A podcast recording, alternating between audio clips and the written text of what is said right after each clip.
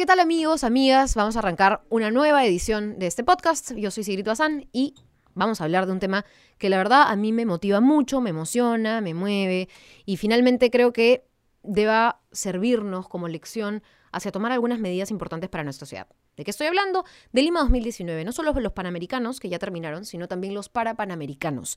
Y me parece muy valioso hablar de este tema, sobre todo por el trasfondo de no solamente es hacer crecer la marca Perú, llevar el nombre del país en alto, darle un reconocimiento a estos grandes paratletas, pero sobre todo a estos grandes seres humanos. He tenido la oportunidad de conocer a varios de los chicos que están en competencia eh, para estos parapanamericanos y de hecho son personas, yo me he sorprendido, a veces uno tiene que acercarse más a la realidad y no solo comentarla de afuera, porque son grandes profesionales, economistas, médicos, etcétera, que además de su profesión y de salir adelante día a día, están compitiendo con un régimen, con un estilo de vida. Para mí es imposible ponerme en el lugar de ellos y sin duda admirable. Qué admiración que siento cuando hablo con estos chicos.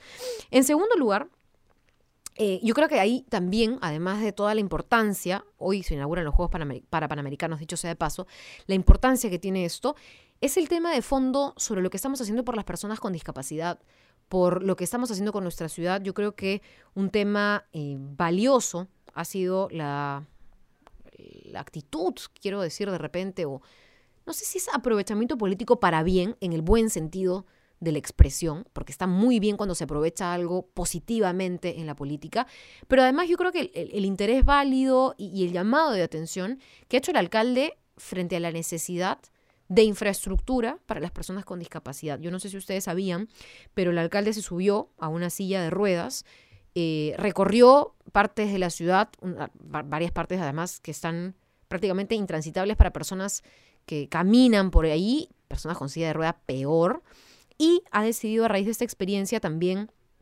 eh, implementar más rampas o rampas en general, porque nuestro centro histórico no tenía o no tiene ese tipo de infraestructura en ese punto de nuestra ciudad, de la capital. Entonces sí me parece muy importante felicitar eso, porque se está además contextualizando en un marco en donde los parapanamericanos nos empiezan a mover, a motivar, a llenar de orgullo, ver lo que estas personas pueden hacer y de hecho empezando desde el lenguaje, ¿no? Yo siempre trato de, aprender cada día cosas nuevas y una de las cosas que aprendí felizmente ya hace varios años es que no hay ninguna persona discapacitada, no hay ninguna persona em, discapacitada, imposibilitada de hacer las cosas. Yo creo que hay personas con discapacidad, pero eso no quiere decir que no tengan la posibilidad de salir adelante en lo que, en lo que se planteen. O sea, ustedes tienen que ver distintos deportes, distintas disciplinas, y por eso yo creo que eso también nos hace o nos ayuda en la concientización. Por ejemplo, la paranatación, en donde estas nadadoras, la verdad a mí me han dejado boquiabierta, impresionada con lo que pueden hacer y con lo que hacen en el resto de su día a día, porque para ellas o para ellos, ojo, las cosas no acaban en los Juegos panamericanos o para panamericanos, ¿no es cierto? Ni en las paraolimpiadas, etcétera, sino que realmente tienen que sobrellevar el día a día frente, y aquí por eso les ponía el contexto, a una ciudad muy eh, indolente, ¿no? Muy falta de. Eh, de hecho, cuando Jorge Muñoz, el alcalde, decidió asumir el reto en silla de ruedas con esta paratleta, les cuento un poquito además, la deportista es Pilar Jauregui, ella nos va a estar representando en estos para panamericanos, y ella fue la que retó al alcalde, para que sienta un poco en carne propia lo que es em, movilizarse por nuestra ciudad así, y no solamente movilizarse, por ejemplo, por decirles un ejemplo, cruzando la calle, ¿no es cierto?, frente a un semáforo, sino también movilizarse frente a los hospitales, que de hecho yo me he dado cuenta, y hemos em, hablado mucho, incluso en el noticiero, de cómo son los hospitales de salud públicos los que peores infraestructura o los que peor, perdón, infraestructura tienen, en especial para personas mayores, adultos mayores, para personas eh, con discapacidad. O sea, tienes una vereda o no tienes vereda, que es angostísima, o que tiene comercio ambulatorio al costado, o que tiene carros estacionados encima de la vereda. O sea, es una barbaridad. Si hay, que una suerte de rampa o algo, hay un carro ahí puesto. O sea, no se imaginan. Claro, infringen la ley, infringen la norma, pero a ver, o sea, aquí el principio de autoridad es el que debería corregir eso. Entonces, creo que es importante llamar la atención al tema. Em, el coraje, a ver, la inspiración, la determinación de nuestros valores, de nuestros deportistas en estos panamericanos, para panamericanos también debería llamarnos a la acción. Que todo este avance de la construcción de infraestructura para deportistas, además, y de la motivación al deporte y del apoyo a los deportistas, no sea flor de un día, no sea flor de unas semanas que han durado estos Juegos Lima 2019, ¿no? Si quieren em, un poco algunos datos de personas con discapacidad en nuestro país, al menos hasta fines del año pasado, en nuestro país, en el Perú, hay más de 3 millones de personas con discapacidad permanente. De hecho, esto equivale al 10.4% de la población peruana, dentro de las cuales, y aquí es donde más necesidad o más identificada me siento de contarles esto, de las cuales 57% son mujeres, ¿no? El 43% son hombres, el censo es del año 2017, pero a ver, no, no queda simplemente con, con, las cifras o con los números o con ponerle nombre a esto, ¿no? Un poquito antes, en el año 2012, se hizo una encuesta especializada que decía que el 5.2% de la población tenía discapacidad. Sin embargo, ahora tenemos el doble, pero con un censo que no ha tenido preguntas específicas y que podría tener una cifra no necesariamente exacta. Por eso decía ¿no? Esto, dicho sea de paso, lo ha expresado el CONADIS, otras organizaciones con discapacidad. Hay que motivar también a que todas las personas con discapacidad estén en este registro o estén en un registro para que puedan gozar de los mismos beneficios, agilizar trámites legales para personas eh, invidentes, para personas, no sé, con discapacidad mental, en fin, y que puedan tener el mismo derecho que cualquier otro ciudadano, con asistencia, sin asistencia, pero con la facilidad que ellos necesiten eh, dependiendo de cada requerimiento, de cada necesidad. Es que es, es que hay que pensarlo así. O sea, uno no puede pensar en un derecho o en una política pública si no la piensa para todos. No es así. O sea, no puede simplemente el congresista sentarse a legislar, eh, legislar, para un grupito. Yo creo que muy pocos congresistas ahora están pensando, bueno, están pensando en legislar, pero menos aún pensando en legislar para las personas con discapacidad, ¿no? De hecho, em, hay una posibilidad de poner como prioridad nacional las necesidades de la población con discapacidad. Eso fue una propuesta que le han planteado varias organizaciones de la sociedad civil, pero no, no se ha hecho, no se ha aprobado. Eso permitiría además que se agilicen distintas eh, leyes, distintos reglamentos, ¿no? De hecho, em, en un marco en el cual todo esto pueda salir rápido para que se comience a aplicar ya. Eh, muchas de las leyes, además, hasta hace poco no tenían reglamento o no tienen reglamento aún de personas con discapacidad. Y eh, hay personas con diferentes grados de discapacidad. Leve, moderada, severa. No sé si recordarán, pero hace poco se hicieron algunas modificaciones al pico y placa. Y por fin, creo yo, finalmente, se ha incluido eh, poder eximir del pico y placa a quienes transporten en su vehículo a una persona con discapacidad ya no solo severa, sino también leve y moderada, que por supuesto está inscrita en el CONADIS. Entonces, esto me parece muy valioso porque se les está tomando en cuenta, es una corrección que hizo el alcalde Muñoz, nuevamente me remito a la gestión eh, actual, me parece que es un acierto y nada, contarles un poquito, de hecho ya hay, por ejemplo, otro tipo de contribuciones, eh, desde el 2015 a través del Ministerio de la Mujer y ahora a través del Ministerio de Inclusión Social, se entrega una pensión no contributiva de 300 soles bimensuales, ojo, a personas con discapacidad severa. Es, es, un mínimo, es 300 soles. O sea, nadie vive con 300 soles por si acaso, pero es una contribución, una pensión contributiva. Y solamente está llegando a 14 regiones, o sea, no llega a todo el país esa contribución. Yo me pregunto por qué.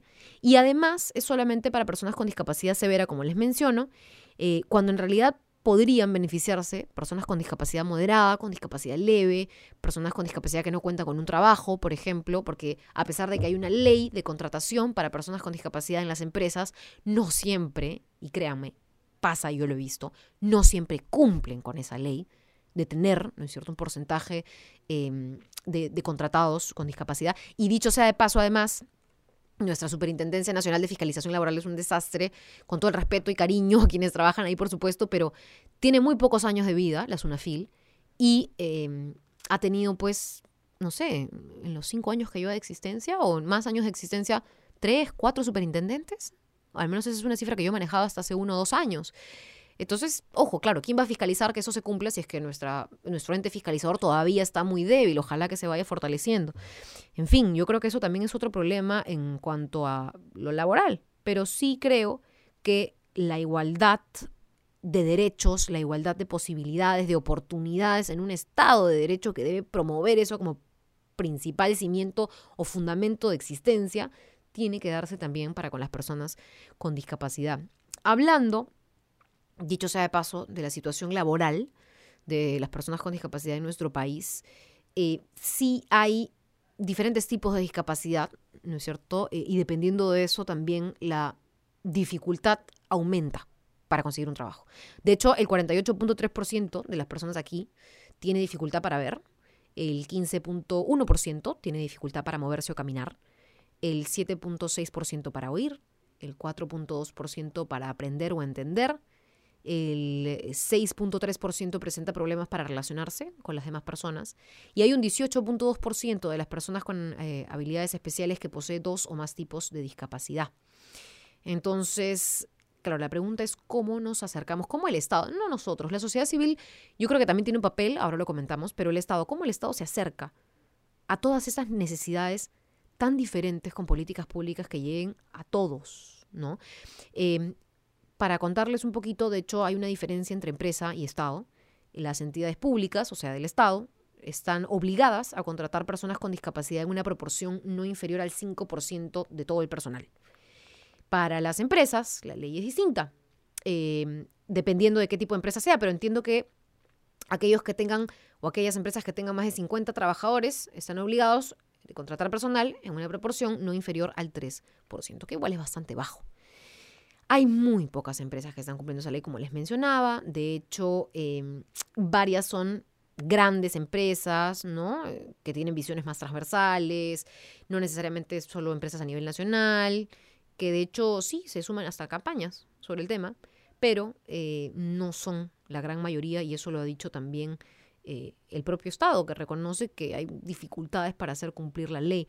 Pero lo primero, el primer paso es sin duda la concientización. Yo creo que por eso hablaba en el marco de los parapanamericanos, tenemos que hacer cosas para convertir en esta sociedad una más inclusiva, ni siquiera inclusiva, porque la palabra inclusiva implica que incluyes, todos formamos parte de este país, de esta sociedad. Yo creo que aquí hay que hacer un trabajo también de la gente, de ser más humanos nosotros. Nada nos cuesta ayudar al otro en un minuto, dos minutos más de nuestro tiempo. Tenemos tiempo para derrocharlo en algunas cosas, ¿por qué no para ayudar al prójimo, para ayudar a una persona a cruzar, para ayudar a una persona, a ver, invidente, a, pasar una vía, una avenida, ¿no es cierto?, sin que sea accidentada. Si estamos del lado del que maneja, frenar, darle el paso, ceder el paso, no es tan complicado. Nadie, a ver, no, nadie se va a morir porque ustedes pierdan uno o dos minutos al día, menos en dejar cruzar a una persona.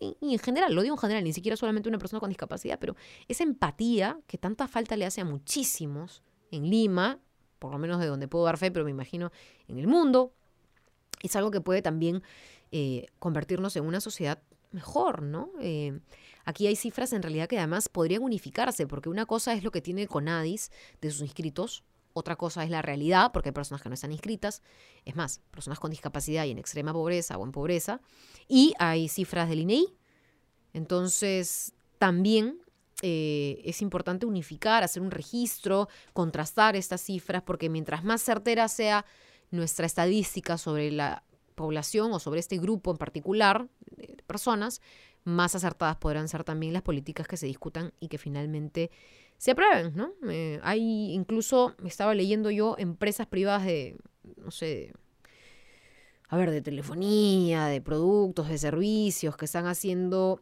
capacitaciones muy bacanes, me parece lindo, em, para poder capacitar a los asesores de atención al cliente en lengua de señas, para que personas con dificultad auditiva puedan recibir una atención más personalizada. Yo creo que eso está súper. Está súper y está bien que sea parte de la iniciativa de responsabilidad social de una empresa, pero ojalá venga de parte del Estado, ¿no? ¿Por qué no podemos este, exigir un porcentaje de abogados que hable las distintas lenguas indígenas, eh, las distintas lenguas quechuas, las distintas lenguas que hay en nuestro país. ¿Por qué no capacitar a un grupo de abogados a que tenga también conocimiento de la lengua de señas? ¿Por qué no capacitar a un grupo, estoy solamente hablando del área legal, por ejemplo, para que todos los peruanos tengan acceso a un abogado, acceso a justicia, a llevar sus trámites, etcétera, y el apoyo y el respaldo del gobierno del Estado en general? ¿Por qué no capacitar a los abogados para em, tratar con personas con discapacidad mental, que requieran o no requieran asistencia, informar a esas personas de sus derechos, porque las personas con discapacidad de repente no pueden exigir lo que no conocen y no saben qué derechos les asisten. Entonces, nada, yo quiero cerrar un poco el tema porque la fiesta de los parapanamericanos es también una fiesta de concientizar, concientizar al otro. Y creo que mientras más podamos estar atentos a esta gran ceremonia de inauguración que se va a llevar a cabo el día de hoy, mientras más estemos atentos eh, de ver lo que estos chicos, chicas, ciudadanos, amigos, humanos del mundo están y pueden lograr, más nos vamos a dar cuenta de lo necesario que es hacer este tipo de modificaciones, mejoras, cambios de enfoque en la política. Ojalá que el alcalde de Lima, que ya aparentemente se está empezando a dar cuenta eh, de ello, también tenga réplica o eco en otro tipo de autoridades que empiecen a hacer lo mismo, ¿no? Eh, estamos hablando de más de 1.800 paratletas, además, en, en acción, frente a los ojos del mundo, aquí en Perú. Me parece increíble, me parece increíble. Yo con eso los dejo con la fiesta de los parapanamericanos. Hoy es viernes, que tengan un muy buen fin de semana. O bueno, si no están escuchando este podcast el día viernes, igual que tengan un muy buen día de semana. Y que nada, estén atentos al resto de emisiones del podcast y a las redes sociales, a mis redes sociales en donde también voy a estar comentando con ustedes estos temas. Si tienen alguna sugerencia de tema para el podcast también me pueden escribir. Yo soy como Sigrid Bazán en todas las redes sociales y nos reencontramos próximamente.